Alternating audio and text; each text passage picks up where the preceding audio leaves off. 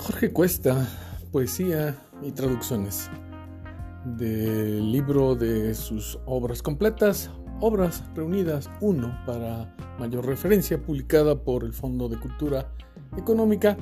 Es un primer volumen eh, que compila la obra poética de Jorge Cuesta, uno de los poetas pilares de la cultura mexicana del siglo XX, de la época ah, de los 20, 30, esta generación asombrosa, extraordinaria de los contemporáneos, que tiene en Jorge Cuesta uno de los principales protagonistas.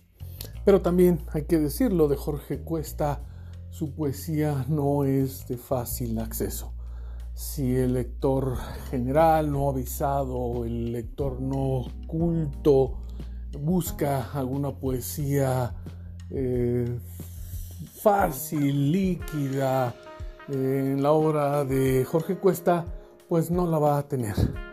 Jorge Cuesta no es un poeta de pueblo, digamos, no es un poeta sencillo. Y sin en cambio, en eh, mi propuesta, mi propuesta de lectura va justo en la dirección contraria. Me parece que a Jorge Cuesta hay que leerlo, hay que disfrutarlo. Tal vez primero se sufre, hay que sufrirlo, pero es un poeta al que debemos de acercarnos todos. Eh, alrededor de Canto a un Dios Mineral, que es uno de sus poemas pilares, sobrevuelan sonetos y poemas libres. Se trata de una obra impresionista, música de la inteligencia y movimiento perenne. Jorge Cuesta es, ya lo dijimos, el poeta del español mexicano posterior a la Revolución.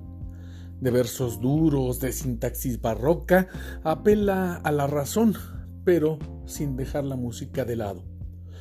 Puedo decir que es una lectura que va del lugar común y que nos traslada a un universo paralelo de sentidos múltiples. En Canto a un Dios Mineral se retoma la tradición de primero sueño, pero se ancla en el simbolismo francés del siglo XIX. El canto de Cuesta prolonga la ruta trazada por Gorostiza en Muerte sin fin. Ambos fueron amigos muy cercanos. El movimiento está encabalgado a la naturaleza.